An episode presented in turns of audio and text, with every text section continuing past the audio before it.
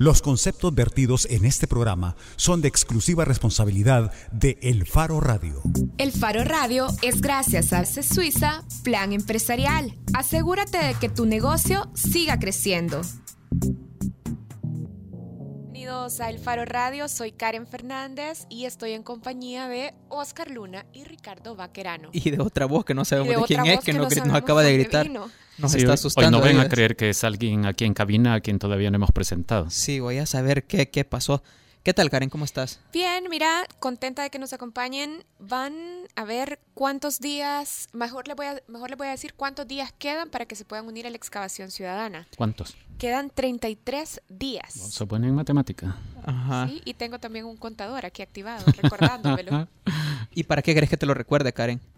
Mira, aparte de que es importante de que nosotros también eh, estemos pendientes de invitarlos a ustedes a que se unan, creo que es más importante también que los lectores del Faro, también la audiencia de nuestro programa de radio se una a este proyecto porque parte de los resultados del trabajo del Faro contribuyen a visibilizar o a hacer hacernos recordar algunas situaciones de corrupción que definitivamente terminan socavando el desarrollo de este país. Así es que cuando ustedes se unen a la campaña de excavación ciudadana, nos ayudan a eso, a seguir haciendo visibles estas situaciones y a evitar de que se olviden. Nos ayuda a hacer memoria. Ricardo Vaquerano, ¿tenés algo que agregar a eso? Sobre esto dos cosas. Permítanme invitarlos a que le pongan atención a dos materiales publicados en elfaro.net. Una es la historia de Armando Durán. Es una historia que tiene que ver con impunidad y memoria histórica.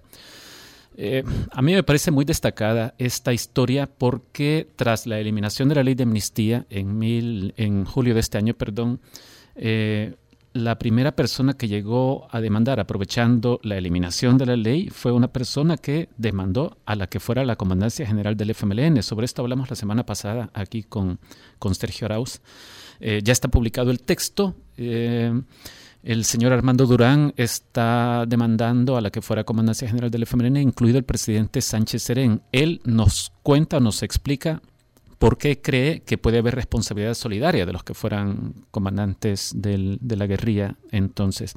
Creo que es una historia que se lee muy bien, eh, creo que agradecerán quienes la lean eh, esta sugerencia. Y otro material que me parece muy valioso es un pequeño vídeo en el que detallamos la emisión de más de 30 cheques eh, de la cuenta de la Presidencia de la República que fueron emitidos en 2004 en favor del entonces presidente Antonio Saca. En total, esos 31 cheques suman 15 millones de dólares. Había días en que de esa cuenta se, bueno, hay notas de abono de aquellos días que muestran que en un solo día se sacaban más de 2 millones de dólares para que este dinero terminara en cuentas personales del que fuera secretario privado de la presidencia de Antonio Saca, Elmer Charlet. Bueno, para hacer periodismo de investigación, entonces es importante para el Faro tener el apoyo de sus lectores y de su audiencia. Pero al proyecto de la excavación ciudadana también se han unido ya artistas, músicos que han hecho composiciones especiales que están eh, reunidas en un volumen que se llama Himnos contra la Corrupción. Así es que si ustedes quieren conocer estas piezas musicales y además aprovechar la oportunidad para hacer una donación a la excavación ciudadana del Faro, lo que tienen que hacer es entrar al sitio web excavacionciudadana.elfaro.net. Ahí van a encontrar el espacio para hacer eh, donativos para dar el apoyo monetario y también van a poder escuchar los himnos de la corrupción. Por ejemplo, está la composición de Vibras con Dross, está la composición de Sniff, que hoy va a estar con nosotros en el programa, hay algo de Cartas a Felice, hay algo de... De Omnium, eh, a quien de tuvimos el jueves pasado. de Gabriela. Rivera. Gabriela Rivera como Reburra, Ajá, de Brujo, que es una gran pieza. de Voltar, De Que es otra Amnésica. gran pieza. ajá, Y de Amnésica. y de Ajá. Amnésica. Pero no dijiste que es otra gran pieza en el caso de Amnésica. Porque Es yo soy bien humilde. pieza. ¿No te he fijado que soy bien humilde? Amnésica es un proyecto de Oscar Luna, nuestro querido Oscar Luna, y Mario Piche, también querido. Sí, no me gusta hablar de eso porque soy bien humilde. Eh, sí, yo invitarlos en este saludo como tercer año consecutivo a que eh, disfruten. Hoy inicia la NBA, una nueva temporada. Y toda la suerte del mundo a mi San Antonio Spurs queridos. Por tercer año consecutivo, solo uno me ha salido que han quedado campeones. Karen, ¿por dónde la gente puede comunicarse con nosotros? Nos pueden llamar al 2209-2887, que es el número de la cabina de punto 105, desde donde grabamos y transmitimos el Faro Radio. Nos pueden escribir a través de redes sociales, a las cuentas de Facebook y Twitter de El Faro y a la cuenta de Twitter de El Faro Radio. Y además si no solo quiere escuchar este programa, sino que quiere verlo, puede entrar a la página de Facebook de Punto 105 y ahí hay un enlace para ver la transmisión en video. Y Jancy Núñez, nuestra querida community manager también, coloca o no, Luna, el link. Si lo Depende de ella. Depende de ella. o no. Depende de ella. Gracias, Luna. Qué explicativo. Vámonos a una pausa. Ya regresa el Faro Radio. El Faro Radio. Hablemos de lo que no se habla. Estamos en punto 105. Las empresas mineras nos quieren engañar. Las y los salvadoreños no nos vamos a dejar. Han llegado a nuestras comunidades con torneos de fútbol. Quieren entretener a los niños con talleres y a la población le han dicho que quieren alfabetizarla. Buscan ganar simpatía con el gobierno para que les den permisos de exploración y explotación minera. No más espejos. No queremos destrucción. No queremos a las empresas mineras. Fuera Pacific Green, Oceana Gold de El Salvador. Mesa Nacional frente a la minería metálica. ¡Es un pájaro! ¡No! ¡Es un avión! ¡Tampoco! ¡Es Santa vendiendo su trineo! ¡Oh, oh!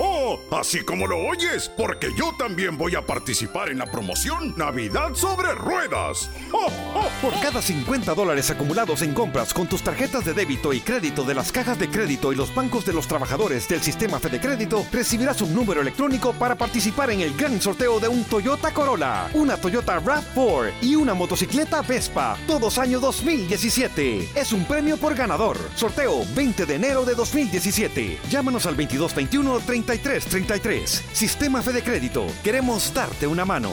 Visítanos para mayor información de tasas de interés, comisiones y recargos. Tenemos el respaldo que necesitas para asegurar tu inversión.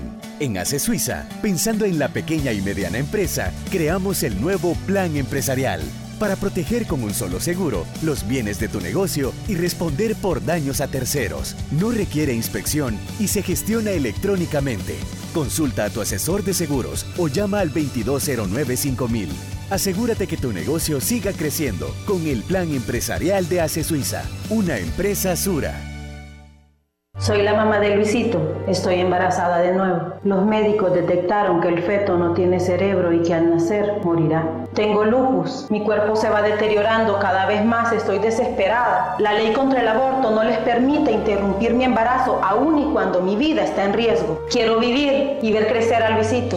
Necesitamos una legislación que no ponga en riesgo innecesario nuestra salud y vida. Todas somos diferentes. A todas nos puede pasar. Agrupación Ciudadana por la despenalización del aborto. Le diagnosticaron cáncer de paladar a mi hija. La mandaron al hospital de maternidad. Tenía dos meses de embarazo, iban a ser gemelos. Murió con los fetos adentro porque la ley contra el aborto no le permitió a los médicos darle tratamiento para su cáncer. Se supone que las madres no tenemos que enterrar a nuestras hijas. Necesitamos una legislación que no ponga en riesgo innecesario nuestra salud y vida. Todas somos diferentes. A todas nos puede pasar. Agrupación Ciudadana por la despenalización del aborto. Acompaña todos los martes desde las 7 de la noche a César Barrientos con lo mejor del pop y rock en español en Nación Eñe, solo aquí en punto 105, joven adulto. Si cuando saliste del cine de ver Terminator 2 te despediste diciendo Hasta la vista, baby. Tu ADN es joven adulto. 105. Solo, éxitos. La portada en el Faro Radio. Estamos de regreso en el Faro Radio. Arena y el gobierno de El Salvador llevan ya cerca de seis meses en una discusión sobre el tema económico y fiscal. Y en medio de esta discusión, que se limitaba muchas veces a un tema de debate, o a un encuentro de frases y reacciones, la semana pasada tanto el gobierno como Arena anunciaron la creación de unas mesas de negociación, mesas en temas específicos, una mesa fiscal, una mesa económica, una mesa sobre el sistema de pensiones y también una mesa sobre el sector cafetalero. El panorama hoy, Karen, parece ser de inminente ruptura de las negociaciones, de las pláticas que sabemos que han venido teniendo desde abril pasado Arena, FMLN y el gobierno. Y la pelota en, este partido en realidad está en el campo de Arena, porque para el gobierno y para el FMLN y su representación legislativa es indispensable el respaldo de Arena para lograr un pacto mínimo que permita que no se llegue al, al impago, aunque ya sabemos que el gobierno tiene tan graves problemas de iliquidez que ya no está pudiendo cumplir con algunas de sus responsabilidades principales. Por ejemplo, la semana anterior vimos una protesta de alcaldes de Arena que llegaron a bloquear la carretera hacia el aeropuerto porque dicen el gobierno no nos está entregando el FODES, que es un asunto de ley. Por otro lado, vemos al gobierno que está regateándole al sector salud el cumplimiento de la ley del escalafón también. Entonces el gobierno ya no está siendo capaz de cumplir con algunas de las responsabilidades monetarias que enfrenta. También eh, vimos hace algunas semanas que el gobierno con el concurso de los partidos minoritarios en asamblea logró una reforma para que las pensiones, que ya no tenía fondos para pagar las pensiones, se paguen de nuestras cuentas de ahorro de pensiones. Eh, es decir, sacas de los fondos de pensiones para pagar las pensiones, pero de los fondos privados de pensiones. Sobre esto queremos conversar entonces con los otros actores de, o los otros jugadores de este partido. Hemos intentado con funcionarios del FMLN, como la presidenta de la Asamblea y de la Comisión de Hacienda de la Asamblea, Lorena Peña, Hemos buscado también desde hace semanas a funcionarios del Ejecutivo, como el secretario técnico de la Presidencia, como el secretario de Comunicaciones, Eugenio Chicas, y no nos han respondido. Así que hablaremos con la contraparte. Así es, está en línea ya el diputado René Portillo Cuadra, diputado por Arena, ya lo estábamos explicando, y es para nosotros útil hablar con el diputado porque él justamente está participando en una de estas mesas de negociación. Buenas tardes, eh, diputado Portillo Cuadra, gracias por atender la llamada del Faro Radio.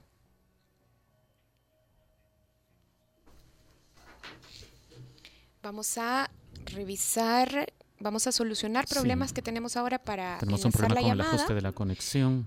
Pero les decíamos que vamos a platicar con el diputado René Portillo Cuadra, miembro de estas mesas de negociación en las que se están encontrando tanto representantes de Arena como del gobierno de El Salvador. Ahora sí, buenas tardes, diputado. Gracias por aceptar nuestra llamada. Bueno, muy buenas tardes. Gracias eh, por, la invitación a este prestigioso programa y estamos a tus órdenes. Diputado, lo primero que quisiéramos pedirle que nos aclare es, ¿Arena se está retirando de las mesas de negociación con el gobierno? Eh, no, definitivamente que no, al contrario, nosotros somos quienes hemos instado a mantener el diálogo. Lo que nosotros hemos pedido es que haya un respeto dentro de este proceso de diálogo. ¿A qué nos referimos? Nos referimos a que el FMLN, por un lado, está tratando de buscar entendimientos para que haya un acuerdo fiscal y por otro lado está colocando vallas, está presionando al, partido, está eh, infiriendo improperios en algunas vallas publicitarias en contra de Arena. Y yo creo que esta táctica del FMLN que data desde la guerra eh, ya no puede mantenerla, es decir, cuando se cuando se estaba en el proceso de diálogo y de paz, en medio surgió una ofensiva y al final uno no espera eh, de que el FMLN reaccione de esta manera. Hemos visto cómo se han colocado diferentes vallas presionando al partido cuando en realidad estamos en un proceso de negociación en el que se necesita que ambas partes confiemos y actuemos de buena fe, pero eso en ningún momento significa abandonar las mesas de diálogo. Diputado, le saluda Ricardo Vaquerano. Cuando usted menciona lo que consideran eh, como una serie de ataques del partido, FML, del partido FMLN, lo que está planteando de todas formas es como una condición para seguir discutiendo. Es decir, si el FMLN no cesa en estos ataques, ustedes prefieren no seguir discutiendo nada. No, Ricardo, lo, que yo he tratado de decir es que para que se mantenga un proceso de diálogo entre partes, lo primero que necesitas es, en primer lugar, sincerarte y en segundo lugar, actuar de buena fe. No se puede entonces, por ejemplo, estar en una mesa de negociación con declaraciones como las que hace Lorena Peña, diciendo que si fuera por ella no aceptaba nada, no aceptaba los 500 millones ofrecidos. Es decir, eh, francamente uno dice, bueno, ¿quién es el vocero en el gobierno? Quién es la persona que lleva eh, la información en el gobierno, porque una cosa te dice el gobierno y otra cosa te dice Lorena Peña. Entonces, yo creo que ahí es donde el gobierno creo que le falta un poco de, de, madurez política para enfrentar estos procesos.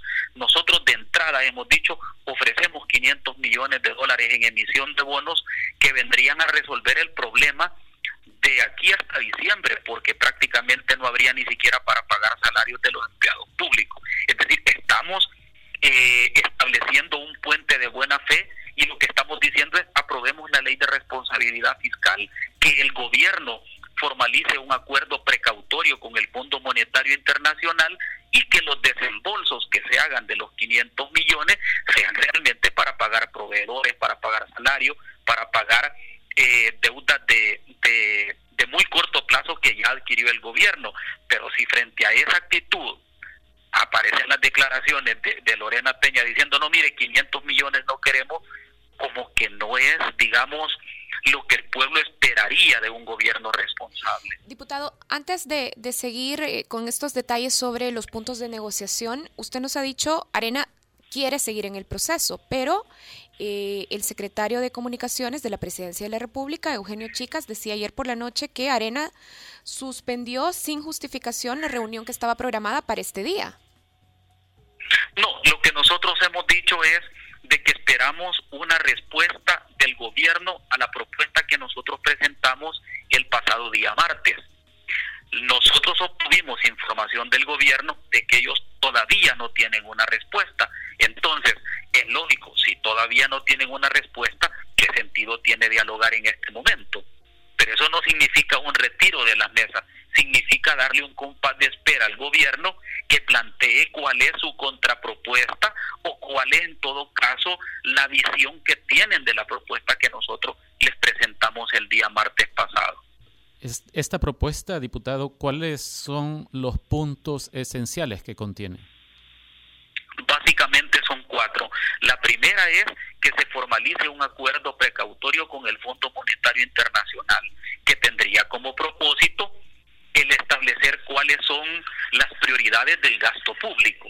Segundo, de que, segundo punto, de que eh, para la emisión de los 500 millones en bonos se establezca una auditoría concurrente, es decir, una auditoría en el momento que permita comprobar que efectivamente el dinero producto de los bonos se va a destinar para lo que el gobierno dice que es urgente pagar.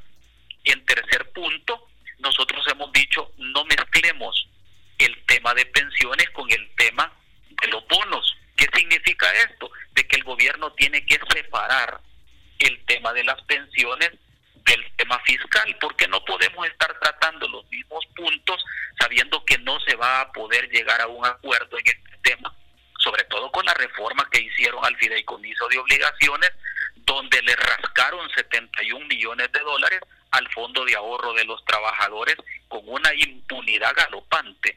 Y el otro punto que nosotros hemos planteado es de que, eh, de que sea la Corte de Cuentas que sea la Corte de Cuentas la que emita dictámenes o auditorías sobre los fondos que se vayan pagando a proveedores, salarios, etcétera. Entonces, nosotros no estamos pidiendo nada que no se pueda alcanzar. Es más, nosotros hemos dicho, sabemos que una ley de responsabilidad fiscal no se aprueba de un día para otro, sino que tiene que estudiarse y tiene que analizarse detenidamente. Entonces nosotros hemos dicho, empecemos a estudiar la ley de responsabilidad fiscal. Sí, diputado, eh, ha puntualizado muy bien cuatro cosas. Eh, hace un par de horas platicábamos por teléfono con la diputada Ana Vilma de Escobar y ella nos decía que también habían eh, lanzado a la mesa ustedes esto, la revisión de las plazas que vienen en el proyecto de presupuesto de 2017. Ya lo planteó como una condición adicional. Es correcto, y te voy a decir por qué, Ricardo. Porque en el presupuesto del año pasado, perdón, en el presupuesto de este año 2016, se han creado 1.405 plazas nuevas. Ninguna de esas plazas, Ricardo, es para salud, educación o seguridad, sino que son plazas eminentemente de activistas del FMLN que no le sirven a los propósitos de un buen gobierno o de un buen Estado. Y ahora en el presupuesto del 2017 vuelven a meter otra vez 1.400 plazas. Con una mano están pidiendo dinero porque no hay dinero en el, en el Estado y con la otra mano lo están despilfarrando. Entonces nosotros lo que queremos que nos aclaren es van esas 1.400 plazas que le van a generar miles de dólares al año en salarios, prestaciones y, y en otras erogaciones. Entonces nosotros lo que queremos es que nos aclaren qué son esas 1.400 plazas. Bien, bueno, diputado, gracias por aceptar nuestra llamada para conversar sobre el espacio de negociación entre Arena y el gobierno sobre el tema fiscal. Gracias por aceptar la llamada. Muchas gracias. Estábamos conversando con el diputado René Portillo Cuadra de la fracción de Arena en la Asamblea Legislativa. Como lo decíamos, eh, el diputado junto a otros representantes de Arena y otros delegados por el gobierno de El Salvador están participando en este espacio de negociación para solucionar la crisis fiscal como el mismo eh, presidente de la República lo anunciaba hace un par de semanas. Estamos en situación de crisis fiscal, decía. El diputado Portillo Cuadra eh, al final perfiló cinco puntos, que son los que el Partido Arena ha puesto como condición para dar los votos en favor de 500 millones de dólares en nueva deuda que podrían emitirse ya esta semana si es que logran que el FMLN y el gobierno les digan que sí a estas cuatro, a estas cinco cosas. Uno, que se formalice un acuerdo con el FMI. Eh, la diputada Ana Vilma de Escobar nos decía que al FMI lo ven en arena como un garante de que se cumplan eh, las condiciones y el marco que se necesita para este acuerdo mínimo. Eh, y según nos decía el diputado Portillo Cuadra, esto servirá para asegurarse de que se prioriza adecuadamente el gasto público, este acuerdo con el FMI. Dos, que para emitir estos 500 millones de dólares se admita que haya una auditoría que permita comprobar que el dinero de los bonos de esta nueva deuda se utilice o se destine para pagar efectivamente lo que el gobierno dice que se va a pagar con ese dinero. El tercer punto es separar la discusión sobre pensiones respecto de la necesidad de, tener dinero fresco. El cuarto, que la Corte de Cuentas entre aquí también a verificar la utilización adecuada de, de los fondos para el pago de proveedores, de remuneraciones, etcétera. Y el quinto es que quieren revisar las plazas que vienen incluidas en el proyecto de presupuesto de 2017. Tenemos un par de inquietudes más todavía sobre esto, ¿verdad, Karen? Así es, y para resolverlas, para seguir conversando sobre el tema, también está en línea el diputado Juan Valiente, que también está participando de estas instancias de negociación. Diputado Valiente, gracias por aceptar la llamada del Faro Radio. Buenas tardes, un gusto estar con ustedes y compartir con su audiencia. Diputado, para seguir entendiendo entonces cómo se lleva este proceso de negociación, eh, creo que sería muy útil para nosotros entonces si usted nos explica en qué punto están las negociaciones. Debemos entender que están estancadas a partir de la suspensión de la reunión que se ha hecho y de lo que el diputado René Portillo Cuadra nos decía que tampoco Arena ha recibido respuesta. ¿Están estancadas las negociaciones? Eh, bueno, las, las mesas de diálogo continúan como, como han sido planificadas. Tenemos ahora en la tarde eh, la mesa fiscal a las 2 de la tarde y a las 4 tenemos la mesa económica. Lo que pasa es que sentimos que ya la discusión está bastante avanzada y por eso el presidente interiano ha solicitado la intervención del presidente Sánchez Serén para tratar de cerrar el tema, especialmente debido a la urgencia que hay de mm, cierta cantidad de dinero para terminar el año. Esta propuesta de arena del jueves de la semana pasada eh, surgió a partir de información que requerimos del Ministerio de Hacienda, donde nos dimos cuenta que la situación financiera era incluso peor de lo que esperábamos. Y entonces, eh, por responsabilidad, hicimos la propuesta y creemos que los temas que están eh, pendientes de solventar son relativamente pocos. La ley de responsabilidad fiscal tiene un par de temitas que creemos que podríamos cerrar rápidamente con la intervención de las personas que toman las decisiones y por eso solicitamos la intervención del presidente de la República. Diputado, eh, ustedes como Arena ofrecieron los 500 millones, el gobierno estaba pidiendo 1.200. ¿A qué van a atar ustedes liberar los otros 700 millones de dólares? Mire, la, la, la, realidad financiera del gobierno es muchísimo peor de lo que nos han dicho. Y los 500 millones salen de un reporte del Ministerio de Hacienda que tenemos en nuestro poder, donde dice cuánto tengo ahorita al inicio de, al final de septiembre, cuánto me va a ingresar en octubre, noviembre y diciembre, cuáles son los compromisos de octubre, noviembre y diciembre, y vemos que al final hay un faltante como de 500 millones de dólares. O sea que si no autorizamos este, esta emisión eh, para la primera etapa del proceso de diálogo, no va a haber ni para pagar FODES, ni para pagar aguinaldos de empleados públicos, ni para pagar subsidio de energía eléctrica. La situación financiera es caótica. Y de estos 500, no hay absolutamente nada, o muy poquito, solo 50 millones, para letes. Entonces, ¿qué sucede? Todavía tenemos un problema de letras del Tesoro que ronda ya los 1.040 millones de dólares, ¿verdad? Entonces, si uno suma y empieza a sumar, realmente calculamos nosotros que el problema financiero del gobierno ronda fácilmente los 1.700 millones de dólares.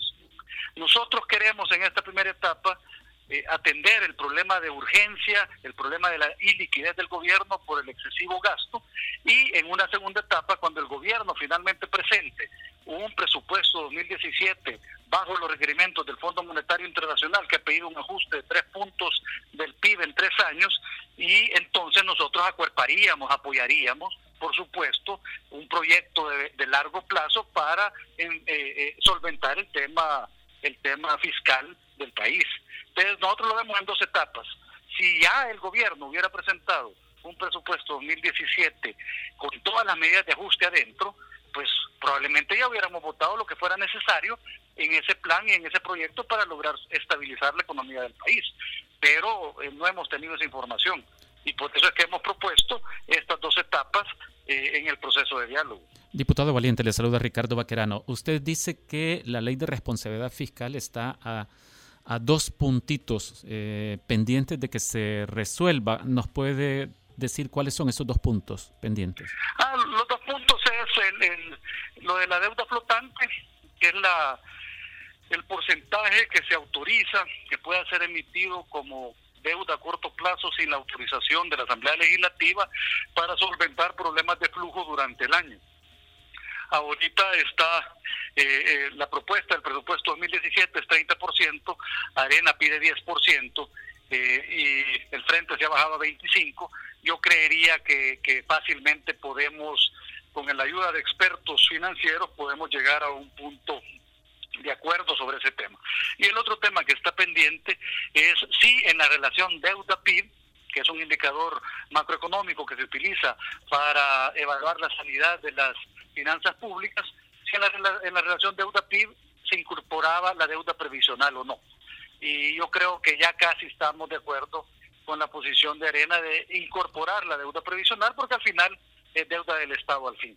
Entendido. De las cinco condiciones que sabemos que Arena ha, ha tirado sobre la mesa para apoyar los 500 millones de dólares, ¿cuáles diría usted que son inamovibles?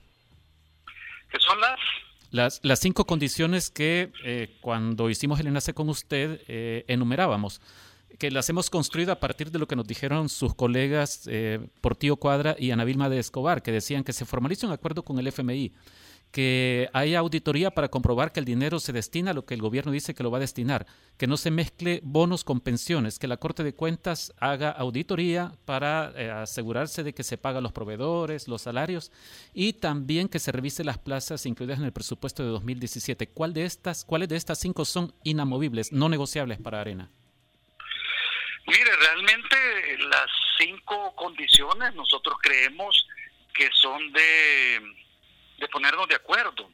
Eh, por, ejemplo, es necesario que, que el Fondo Monetario Internacional le dé seguimiento a las finanzas públicas del país para garantizar que eh, no haya, eh, digamos, un desalineamiento en este momento tan crítico de la situación financiera del país.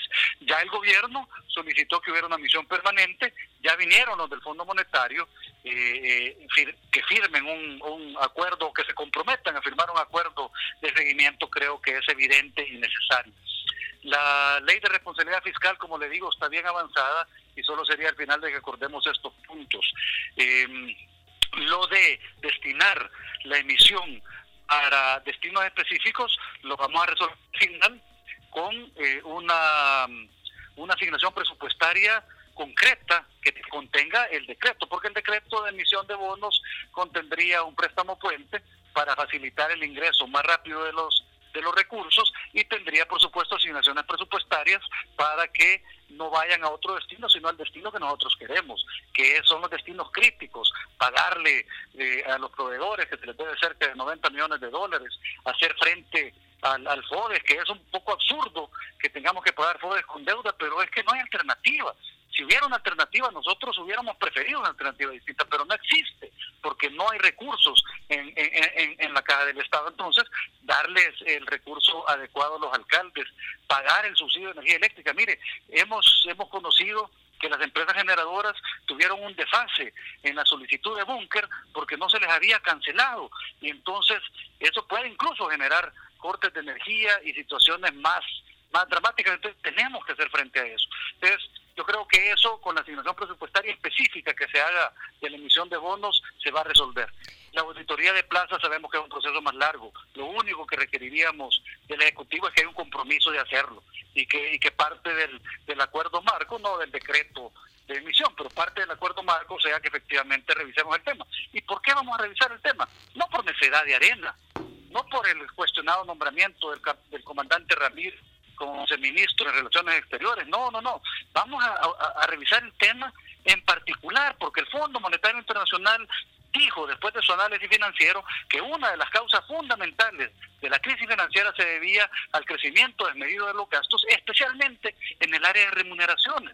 Entonces, obviamente, tenemos que hacer una evaluación eh, eh, sensata, racional de lo que está pasando en el área de recursos humanos en el Estado, ¿verdad?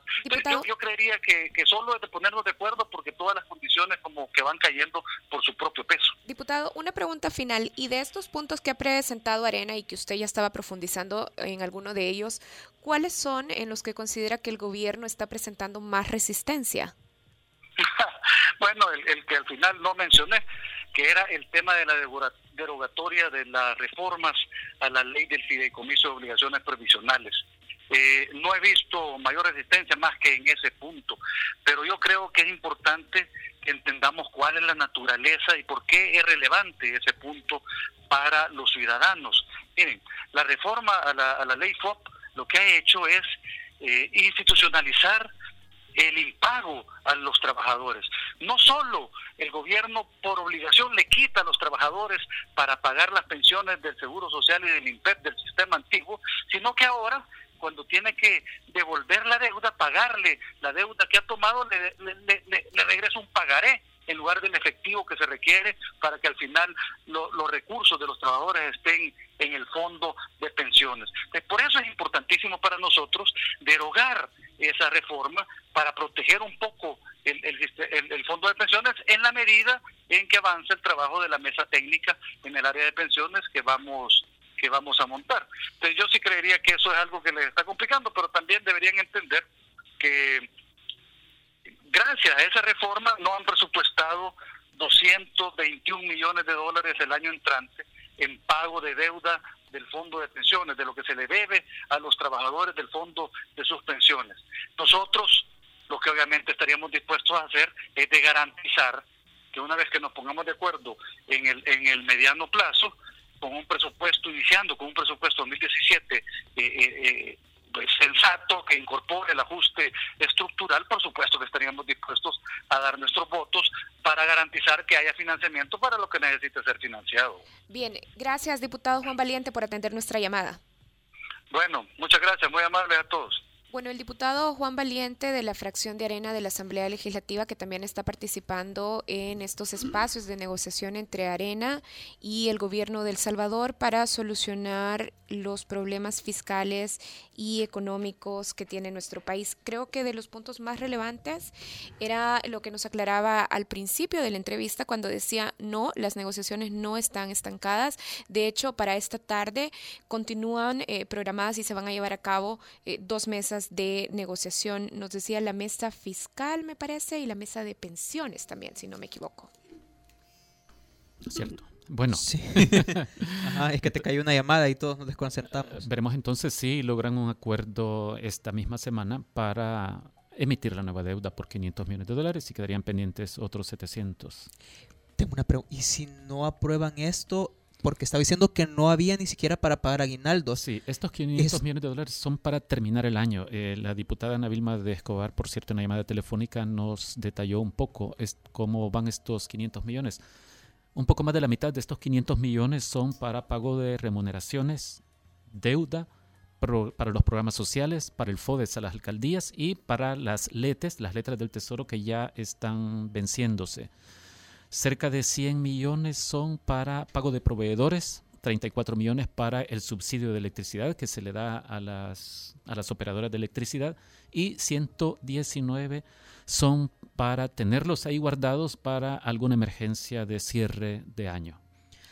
Ya, o sea que este final de año no habrá un pavo, sino chompipollo. A menos que logren al Estado. Sí, está, está muy difícil la situación, pero es evidente que hay que ponerse muy rigurosos porque uno mira cómo el gobierno se reserva eh, mucha información sobre cómo gasta la plata de la gente y entonces hay un gran problema de, de déficit de transparencia.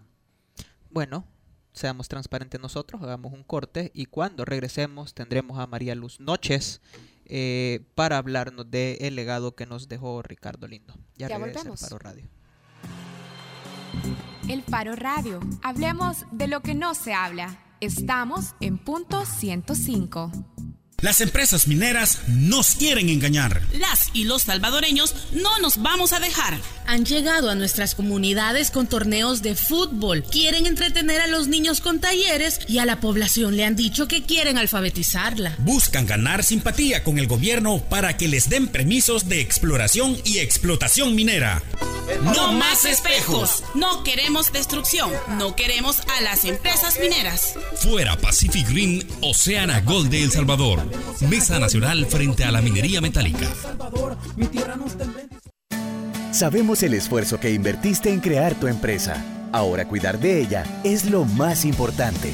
Por eso en ACE Suiza creamos el Plan Empresarial, el seguro para la pequeña y mediana empresa, con el que proteges los bienes de tu negocio y respondes por daños a terceros. Consulta a tu asesor de seguros o llama al 2209 5000. Asegúrate que tu negocio siga creciendo con el Plan Empresarial de ACE Suiza, una empresa Sura. Estuve embarazada, tuve algunos sangramientos. Me dijeron que era normal. Tenía un embarazo fuera del útero. Mi vida estaba en riesgo. No podían interrumpir mi embarazo. La ley lo prohíbe. Me dijeron que me esperara, que ya se me iba a venir. Tuve un choque hemorrágico. Ya no puedo embarazarme. Necesitamos una legislación que no ponga en riesgo innecesario nuestra salud y vida. Todas somos diferentes. A todas nos puede pasar. Agrupación Ciudadana por la despenalización del aborto. Tenemos el respaldo que necesitas para asegurar tu inversión. En ACE Suiza, pensando en la pequeña y mediana empresa, creamos el nuevo Plan Empresarial para proteger con un solo seguro los bienes de tu negocio y responder por daños a terceros. No requiere inspección y se gestiona electrónicamente. Consulta a tu asesor de seguros o llama al 2209 5000. Asegúrate que tu negocio siga creciendo con el Plan Empresarial de ACE Suiza, una empresa Sura. Si el escuchar este sonido, sabías que podías contra el mundo. Tu ADN es joven adulto. Punto 105. Solo éxitos. Bajo la lupa en el Faro Radio. Es gracias a C Suiza Plan Empresarial. Asegúrate de que tu negocio siga creciendo. Estamos de regreso en el Faro Radio. Recuerde que usted puede comunicarse con nosotros al 2209-2887 en nuestras redes sociales, arroba el Faro Radio en Twitter, en la cuenta del Faro en Facebook o mírenos en Facebook Live y vea cómo Karen Fernández se integra de nuevo al estudio. Ricardo Vaquerano. El domingo murió el poeta, ensayista Ricardo Lindo y por eso hoy tenemos en cabina a nuestra colega del Faro, María Luz Noches conocida como Malu. Queremos hablar sobre el legado de, Ricardo Lindo y para eso también tenemos previsto eh, que nos acompañen vía telefónica dos personas a quienes ya vamos a presentar. Bienvenida, Malu. Hola, buenas tardes.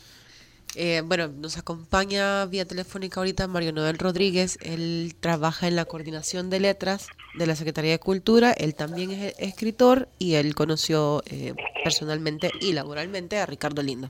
Buenas tardes, Mario Noel. Hola, hola. Hola, buenas tardes, Mario Noel. Eh, escucho muy mal tu, tu, tu, voz. Ya, ahora estamos solucionándolo. Hola, Mario Noel, buenas tardes. Mejor. Hola, buenas tardes.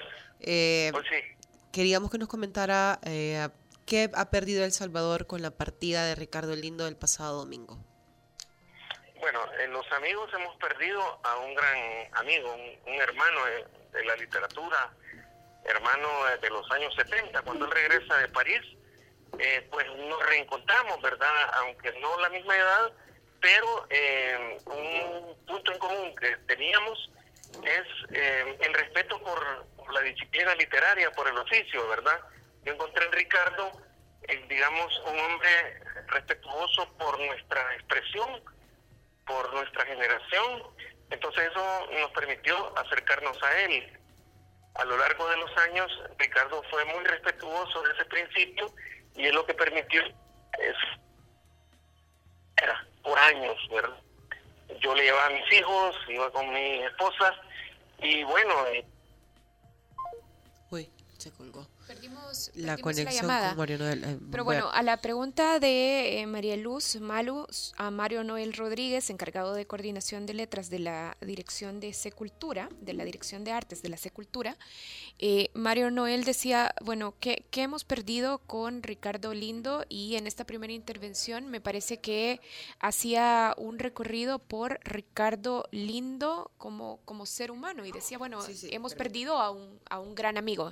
Ahí está de regreso Mario Noel Rodríguez. Sí, este, bueno, nos comentaba la pérdida que ha sido para los amigos, pero a nivel, digamos, cultural, eh, Ricardo tenía muchas facetas, además de ser poeta, él era traductor, era curador de arte, ensayista, era ensayista, era crítico. Eh, ahora que él ya no está más, bueno, y también era el director de la revista Arts de la Secretaría de Cultura, que es la que se encargaba de investigación cultural. Eh, pasemos a esta área, digamos, de lo que se ha perdido con la figura de Ricardo Lindo, que ya no está con nosotros. Bueno, sí, los amigos hemos perdido a un hermano. Eso. Además, es un hermano, es un hermano de las letras, ¿verdad? Hemos perdido también un maestro. La literatura salvadoreña eh, va a haber un vacío, porque en años no hubo un poeta que fuera concertador. Independiente de lo que vos pensaras, él permitía eh, el acercamiento, pues, ¿verdad? Era muy respetuoso en sus, en sus ideas eh, y eso nos permitió cimentar una amistad por años, ¿verdad? Yo no podía estar de acuerdo en, algún planteamiento de Ricardo, pero como había respeto mutuo, este, mm, o sea, la discusión continuaba, ¿verdad? Eh, más allá de, de todo lo que tú has dicho, también era antólogo, un buen antólogo, él tiene una de las mejores antologías de, poetas de los años 90, que es Alba del otro milenio, digamos, eh, importante. El gusto, el refinado gusto de Ricardo nos permitía aprender, era una, era una cátedra escuchar a Ricardo, ¿verdad? Entonces, el país pierde a una alta personalidad, una de esas personalidades de las letras, no solo como poeta, sino que como novelista, como traductor, como tú bien lo decías, como pintor también, Ricardo era un excelente pintor. Y un amigo, pues, con el que se le daba la plática deliciosa, ¿verdad? Su sentido del humor nos permitía disfrutar de todas sus andanzas por el mundo. Mario Noel, perdón, ¿qué, diría usted que perfila el, el aporte, el legado cultural de Ricardo Lindo? ¿Qué lo caracteriza o cómo lo caracterizaría usted?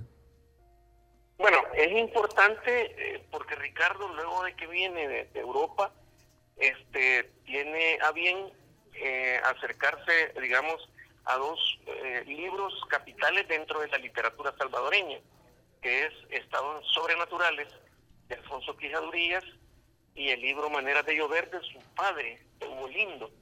Esa combinación hace que Ricardo eh, descubra en nuestro pasado precolombino una riqueza eh, fabulosa que no estaba en Europa, que no había en Europa. Él venía de ver museos, de, ver los poetas, la literatura del, viejo continente, y se encuentra en estos dos libros, y eh, digamos eso es un hallazgo mío, encontrar en este libro de quejaduría, Estados Sobrenaturales, digamos la época mm, revolucionaria, hippie de los años finales de los 60 y principios de los 70, y su libro maravilloso de su papá, que es Manera de Hogar. Entonces, Ricardo es esa combinación por eso es que en la mayoría de libros Ricardo habla de, eh, ese espíritu precolombino que, que, que, que, circula en la sangre de todos nosotros, ¿verdad? Bien, bueno, queremos agradecerle a Mario Noel Rodríguez, encargado de la coordinación de letras de la Dirección de Arte de la Secretaría de la Cultura, Secultura, por atender nuestra llamada para conversar sobre Ricardo Lindo. Y ahora tenemos al teléfono, Karen. A Elena Salamanca, historiadora, investigadora y también... Y, escritora también. Escritora y amiga también de Ricardo Lindo. Hola, Elena. Hola, te, te escuchamos muy lejos, Elena. Se oye muy débil tu voz. Ricardo, ¿me escuchan ahora mejor? Hoy sí, mejor. Elena, no sé si alcanzaste a escuchar. Estábamos con Mario Noel y, nos quedamos en, esta pregunta que quisiéramos repetirte. ¿Cuál diría vos que es el, el legado cultural de Ricardo Lindo? Bueno, yo no sé si todos los oyentes del Faro Radio, los lectores del Faro, conocen la obra de Ricardo Lindo porque es una obra muy grande y muy particular porque no es metido con un género. Es decir, Ricardo Lindo no fue una persona que le creyera al canon y que intentara que su obra entrara en, una, en un estilo de canon. Él escribió poesía, eh, dramaturgia, ensayo, novela, hizo investigación histórica, hizo investigación es un personaje tan grande que creo que el único referente cercano a él eh, es Alarrué. Entonces, eh, me parece que lo que Ricardo Lindo está entregando a las generaciones que lo busquen y que busquen sus libros es un amor a las cosas, al arte, algo muy parecido a lo que Ricardo Roque Valdovino dijo sobre Salarrué en un ensayo publicado en la obra completa de Salarrué que se llama La religión del arte. Es decir, Ricardo Lindo realmente vivió eh, por el trabajo con la cultura y adentó a muchísimas generaciones de escritores, porque si algo caracterizó a don Ricardo es que él no necesitó un séquito de discípulos para sentirse maestro. Él simplemente tenía una visión crítica tan grande y un corazón tan que respetaba eh, a todos los trabajos eh, en la cultura, que es algo muy difícil de encontrar en El Salvador. A veces hay momentos muy conflictivos entre artistas. Eh, y él respetó muchísimo a todas las generaciones, no solo esta de Mario Noel Rodríguez que le estaba comentando, sino también la generación justo después de la guerra, todos esos poetas que él reunió en Alba de, Alba del Nuevo Milenio y también a las generaciones un poco más jóvenes ya nacidos en los 80. Nosotros nos encontrábamos a, don Ricardo en, en, cualquier recital y nos invitaba a su casa, etcétera. Es decir, era, era un gran ser humano que sabía trabajar con la cultura. Elena, con esta descripción que, que vos haces y que también Mario Noel hacía sobre Ricardo Lindo, teníamos a un ser humano prolífico. ¿Crees que en vida la cultura, el arte y otras instancias en este país supieron reconocer o supimos reconocer a este ser humano prolífico, Ricardo Lindo?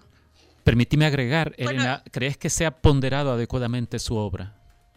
Bueno, miren, hay varios puntos acá. El primero creo que es que Ricardo Lindo siempre quiso ser outsider, es decir, él no necesitaba protagonismo, él es un hombre que trabajó siempre y que se movió en algunos claroscuros en el sentido de no querer eh, robar los reflectores. Entonces tampoco es que a él le encantara tanto eh, ser el centro de las instituciones. Eh, hace unos años Javier Nadie y yo lo visitamos en su casa porque queríamos hacer una obra completa de él, porque lo admirábamos y estábamos fascinados con la idea de hacer una obra completa de Ricardo Lindo que no eh, se basara en la reunión bibliográfica cronológica, sino hacer una correspondencia entre varias obras en diferentes momentos de su vida. Y lo visitamos y él estaba muy feliz, estaba muy honrado y de pronto se puso a reír y dijo, bueno, pero así como que obra completa no me gustaría porque las obras completas son póstumas, entonces ustedes me están matando, ¿verdad? Entonces, él era así. Ahora, yo ayer estaba pensando que Ricardo Lindo nunca recibió el Premio Nacional de Cultura. Y me parece que en un país con reconocimientos tan mínimos y tan precarios en la cultura, sí hay una deuda con Ricardo Lindo es decir, eh, él recibió varios homenajes en los últimos meses porque él estaba muy enfermo. Él fue escritor del mes, eh, reeditaron su libro Jardines, expusieron eh, varias de sus pinturas. Yo tuve la oportunidad de estar en El Salvador esos días y pude ver las pinturas y pude también reunirme con él y despedirme de él. Pero me parece que él tampoco necesitaba tanta admiración. A lo mejor nosotros que creemos en las instituciones, en la historia del arte, sí creemos que sea necesario. Y por lo menos para mí el Premio Nacional de Cultura me parece una deuda. Solo que él hay que agregar ahí que él, como era el director de la revista Ars, trabajaba dentro de la Secretaría de Cultura y no podía ser eh, no podía eh, recibirlo. El último premio nacional de cultura dedicado a la poesía es de 2009. Yo no sé si en ese momento Ricardo Lindo ya estaba en la DNI, pero eso es tener una memoria muy corta, Malu, porque el premio nacional de cultura se entrega eh, hasta, un poco después de los acuerdos de paz. Entonces, sí, sí, tiene solo 29 ediciones. Exacto, entonces, bueno, tener esa noción de, de los últimos cinco premios nacionales de cultura eh, es un poco, no sé si cinco son siete, sí, es un poco corta, pero digamos, creo yo que sí eh, hay grandes artistas en El Salvador que no recibieron eh, ese premio y que no está mal decir que son deudas institucionales. No, claro. Lo que pasa es que también sirvieron para, para curar deudas de alguna forma los últimos que se han entregado. Este... Bueno, sí, yo lo estoy diciendo con respecto a que ustedes me preguntan si él necesitaba reconocimiento o no. Sí, sí, sí. Elena, vos para necesitamos cortar, pero querías leer algo eh, antes de despedirte de Ricardo Lindo. Sí, quisiera decir también que Ricardo Lindo no merece cinco minutos o quince minutos en un programa de radio, que fue un gran artista que nos dejó y que tuvo muchísimas acciones políticas que ojalá las nuevas generaciones conozcan. Eh, voy a leer un texto breve de Ricardo Lindo, agradecida también con su memoria y con todo lo que, lo que escribió durante años muy, terribles en El Salvador. Adelante. Y bueno, voy a comenzar. Años de guerra. 1979. Todavía no comenzaba la guerra. Los poetas nos reuníamos en las cafeterías ¿Te acuerdas Roberto Franco? ¿Te acuerdas Jaime Suárez, amigos míos que arrastró la noche? Aún hacíamos bromas. Como en las manifestaciones que se iban sucediendo una tras otra se disparaban balazos, los dueños de los establecimientos cerraban sus cortinas de metal y nos quedábamos encerrados. Aún había cerveza, café, cigarrillos que compartir. En las conversaciones, los nombres de poetas distantes en el tiempo o el espacio o ambas cosas alternaban con la idea reiterativa de una patria nueva. En los muros de la Praviana marcábamos versos. Los agrietó el terremoto, los consumió un incendio. ¿Cómo vivíamos la vida? ¿Cómo vivíamos la guerra? ¿Cómo tantas veces me ha sido dado vivir la muerte? Me habita algo tan lento, tan largo, tan penoso. ¿Puede alguien despojarse hasta el fin de todo lo que tiene? Y pasados los años, Jaime Suárez, ¿quién habrá de acordarse de la noche en que te dividieron tu cuerpo machetazos? También dividían entonces las almas de quienes habíamos compartido tu amistad. Poeta anarquista que conocía al dedillo los versos de los clásicos y los recitaba con amor y respeto. Una oleada de noche me golpea la frente y no es la noche de la vivacidad. Van y vienen las sombras, el viento arrastra los jirones de las almas muertas. Pero entonces, qué aventura romántica parecía la guerra a los ojos de muchos. Van pasando las sombras, Rigoberto Góngora, el negro Catanga. Una dama de negro visita lentas tumbas. Tierra que he amado como ninguna dulce país pequeño, las raíces de tus árboles se amamantan de sangre. Muchos se fueron al exilio, pasa el tiempo. Si no fuera también un exiliado, quizás Giovanni diría con irónico tras sus gruesos lentes. Y las damas y los caballeros de antaño que se hicieron, algo como una sonrisa se habría insinuado en nuestros labios. Una tarde ya en 1985 forzaron la puerta de la casa de un amigo y catearon su cuarto. Lo perseguía el ejército secreto anticomunista que había cobrado vidas las semanas anteriores. Lo llevé a ocultarse a una comunidad de frailes que facilitaron su salida del país.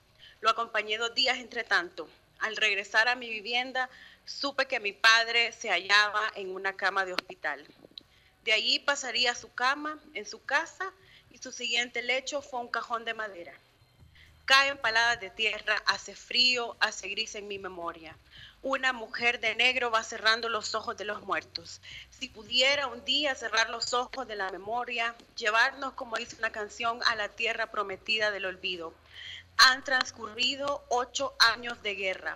He detestado las armas desde siempre. Creo en el bien común la necesidad de compartir los bienes de la tierra. Y si tuviera fuerzas, cantaría como Virgilio a la santidad del Ará. Creo en el perdón de los pecados, ¿Acaso un espíritu bienhechor se compadezca de nuestro mar teñido en sangre, de la belleza de las rocas vestidas del verdor del invierno? De los soldados y guerrilleros mutilados, campesinos todos, de las madres que los dieron a luz. ¿Acaso se compadezca de nosotros y establezca los dones de la paz en los corazones de nuestra patria pequeña, dulce y atormentada? Ricardo Lindo, lo que dice el Río Lempa 1990. Gracias, Elena, y gracias porque aunque el tiempo se nos queda corto, como vos decías, gracias porque nos has compartido con tanta pasión sobre el legado de Ricardo Lindo. Nosotros hacemos una pausa y ya volvemos. Bajo la lupa en el Faro Radio. Fue gracias a C Suiza Plan Empresarial. Asegúrate de que tu negocio siga creciendo. El Faro Radio. Hablemos de lo que no se habla. Estamos en punto 105. Le diagnosticaron cáncer de paladar a mi hija. La mandaron al hospital de maternidad. Tenía dos meses de embarazo, iban a ser gemelos. Murió con los fetos adentro, porque la ley contra el aborto no le permitió a los médicos darle tratamiento para su cáncer. Se supone que las madres no tenemos que enterrar a nuestras hijas. Necesitamos una legislación que no ponga en riesgo innecesario nuestra salud y vida. Todas somos diferentes. A todas nos puede pasar. Agrupación Ciudadana por la despenalización del aborto. Sabemos el esfuerzo que invertiste en crear tu empresa. Ahora cuidar de ella es lo más importante. Por eso en ACE Suiza creamos el Plan Empresarial, el seguro para la pequeña y mediana empresa, con el que proteges los bienes de tu negocio y respondes por daños a terceros. Consulta a tu asesor de seguros o llama al 2209 5000. Asegúrate que tu negocio siga creciendo con el Plan Empresarial de ACE Suiza, una empresa Sura. ¡Es un pájaro! ¡No! ¡Es un avión! ¡Tampoco! ¡Es Santa vendiendo sus trineos! Así como lo oyes, porque yo también voy a participar en la promoción Navidad sobre Ruedas. ¡Oh, oh! Por cada 50 dólares acumulados en compras con tus tarjetas de débito y crédito de las cajas de crédito y los bancos de los trabajadores del sistema Fede Crédito, recibirás un número electrónico para participar en el gran sorteo de un Toyota Corolla, una Toyota RAV4 y una motocicleta Vespa, todos año 2017. Es un premio por ganador. Sorteo 20 de enero de 2017. Llámanos al 2221-3333. Sistema Fede Crédito. Queremos darte una mano. Visítanos para mayor información de tasas de interés, comisiones y recargos. Las empresas mineras nos quieren engañar. Las y los salvadoreños no nos vamos a dejar. Han llegado a nuestras comunidades con torneos de fútbol. Quieren entretener a los niños con talleres y a la población le han dicho que quieren alfabetizarla. Buscan ganar simpatía con el gobierno para que les den permisos de exploración y explotación minera. No más espejos. No queremos destrucción. No queremos a las empresas mineras. Fuera Pacific Green, Oceana Gold de El Salvador. Mesa Nacional frente a la minería metálica. Estuve embarazada, tuve algunos sangramientos. Me dijeron que era normal. Tenía un embarazo fuera del útero. Mi vida estaba en riesgo. No podían interrumpir mi embarazo. La ley lo prohíbe. Me dijeron que me esperara, que ya se me iba a venir. Tuve un choque hemorrágico. Ya no puedo embarazarme. Necesitamos una legislación que no ponga en riesgo innecesario nuestra salud y vida. Todas somos diferentes. A todas nos puede pasar. Agrupación Ciudadana por la despenalización del aborto. Si viste a Will Smith en El Príncipe de Rap antes que en el Día de la Independencia, tu ADN es joven adulto. Now this is a story all about how my life got flipped, turned upside down. Punto 105. So- so- solo éxitos. La contraportada en el Faro Radio. Estamos de regreso en el Faro Radio. Eh, César Barrientos, disculpanos, pero evidentemente nos vamos a pasar. Bueno, pero estoy segura que estos minutos que nos vamos a quedar de más van a valer la pena porque aquí está con nosotros un excavador ciudadano y es uno de los excavadores ciudadanos que se ha unido a nuestro proyecto de recaudación de fondos componiendo un himno contra la corrupción. Está con nosotros Sniff, compositor junto con Omnion de Acabar la Fiesta. Hola Sniff. Hola, ¿cómo estamos? Hey, mira, para aprovechar súper bien el tiempo, la primera pregunta que tenemos es, estás súper joven, tenés 23 años. Así es. ¿Cómo y cuándo empezaste a hacer música? Pues ¿Y por qué, creo, también? yo empecé a hacer música allá por los 14, 15 años. Después de haber venido desde los 12 que tuve un encuentro con una patineta y que la patineta me llevó a hacer graffiti y el graffiti me mostró lo que era que era parte de un movimiento cultural que se llama hip hop y de ahí del hip hop fue lo que me llevó al rap. Entonces, de la patineta al graffiti, del graffiti al hip hop y, luego al del rap. Hip hop al rap. ¿Cuáles fueron tus referentes para empezar a hacer Rap. hip hop? Rap. Eh, eh, fíjate que mis referentes fueron como al principio la música que sonaba en esos tiempos, eh, cuando yo estaba aún más joven que eso, era Vico C, eh, Control Machete. Fue como lo, lo primero que yo supe, que yo, el primer acercamiento que supe, que tuve al rap, pero no sabía que era rap. Ya cuando empecé a andar en esta movida, ya conocía las bandas nacionales, Fabo Tree, Pescosada, Reyes del Bajo Mundo. eh, y luego me metí de lleno al rap porque conocí un evento de, de una marca de bebidas energizantes que eran enfrentamientos de raperos. Entonces eso fue lo que me hizo conocer el rap español. Porque yo vi la del 2006 que fue en España, ¿vea? entonces conocí al, que, al Raiden, de repente al Nach, Violadores del Verso. Y después de ello fue que yo llegué como al origen de empezar a escuchar a Wu-Tang Clan, Das FX, cosas así. O sea que yo hice el proceso al revés a la mayoría de raperos que empiezan con el norte.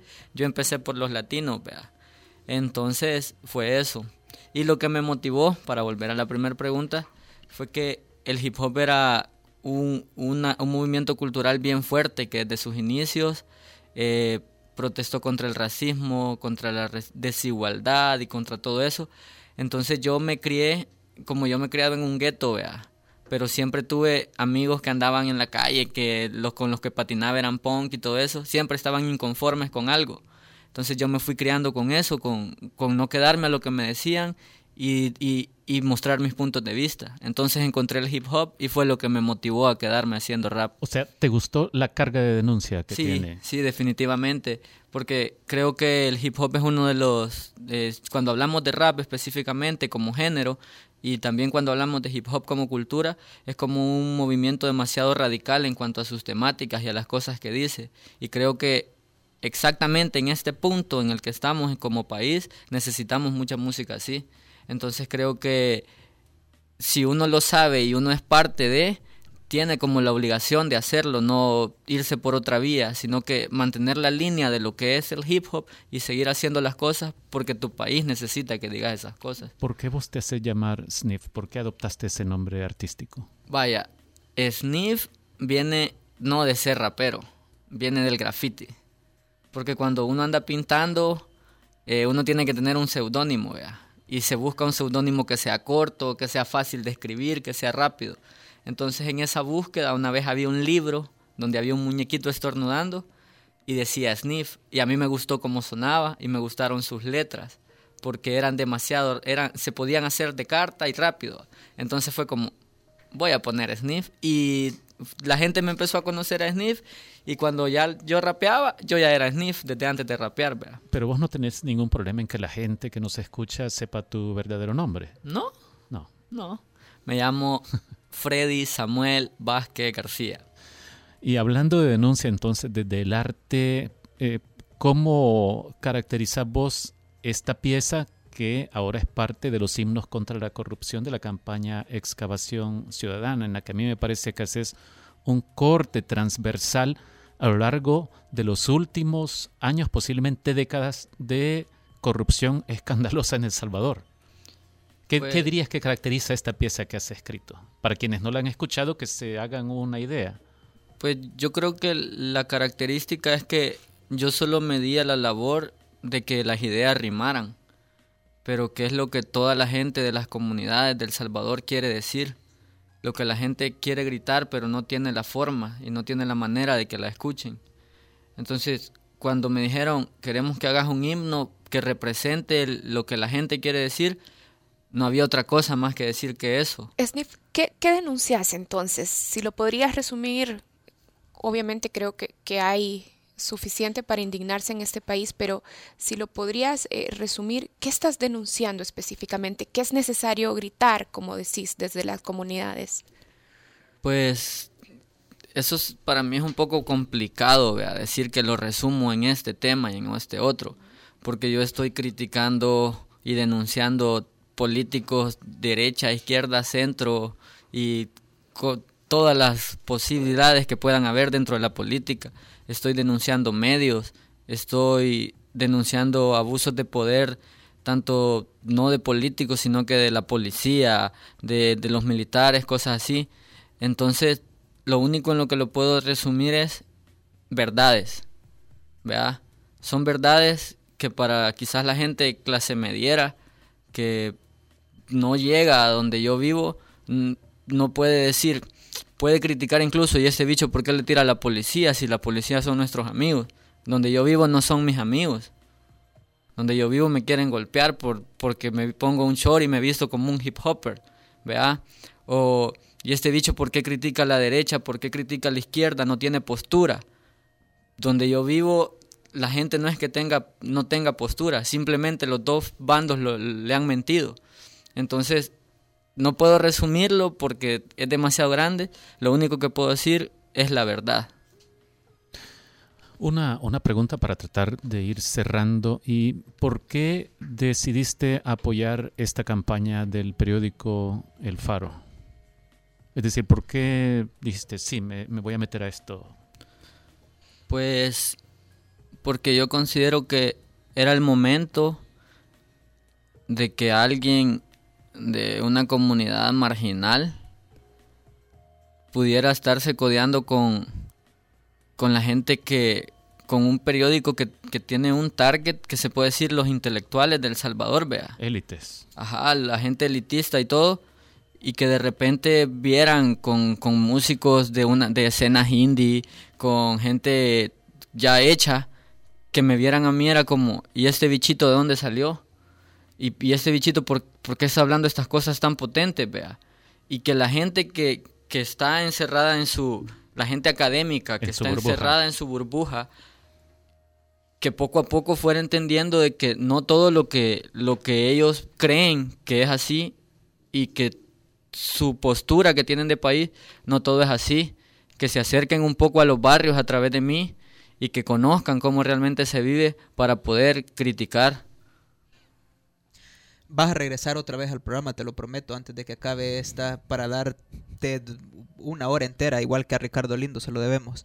Eh, creo que lograste con creces que se destacar en este grupo de escena indie, de gente elitista y de gente que ya tiene un nombre, porque como lo dije hace dos programas o tres programas, yo creo que tu pieza es la mejor del disco. Y con esa nos vamos a ir otra vez. Esto es acabar la fiesta de Sniff. Nos escuchamos el próximo martes. Gracias. El jueves. El próximo jueves, es cierto.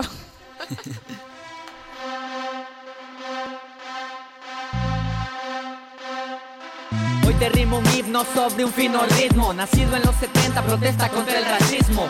Defiende al pueblo del esclavismo. Les tapa la que escarba y derrumbará su circo. Mediático, político, corrupto y patético. Quieren tener al pueblo dominado con narcóticos. Periódicos y medios manipulan las verdades, empresarios evasores controlan a los fiscales. Entre tanto problema y gente en los penales, entre balas en la calle y tantos funerales. Una cortina de humo es todo esto. Veo un alcalde que actúa como puberto. Es esa farsa que me deja en desconcierto. Y el de cuello blanco no es de apreso. Todo de ser la burla de los corruptos. Y ese presidente te apuesto que no está muerto. Somos títeres, la gente está despierta. No hay una mano que controle nuestras bocas. No es un himno, es una alerta corrupto. Ya se te va a acabar la fiesta. La gente está despierta. No hay una mano que controle nuestras bocas.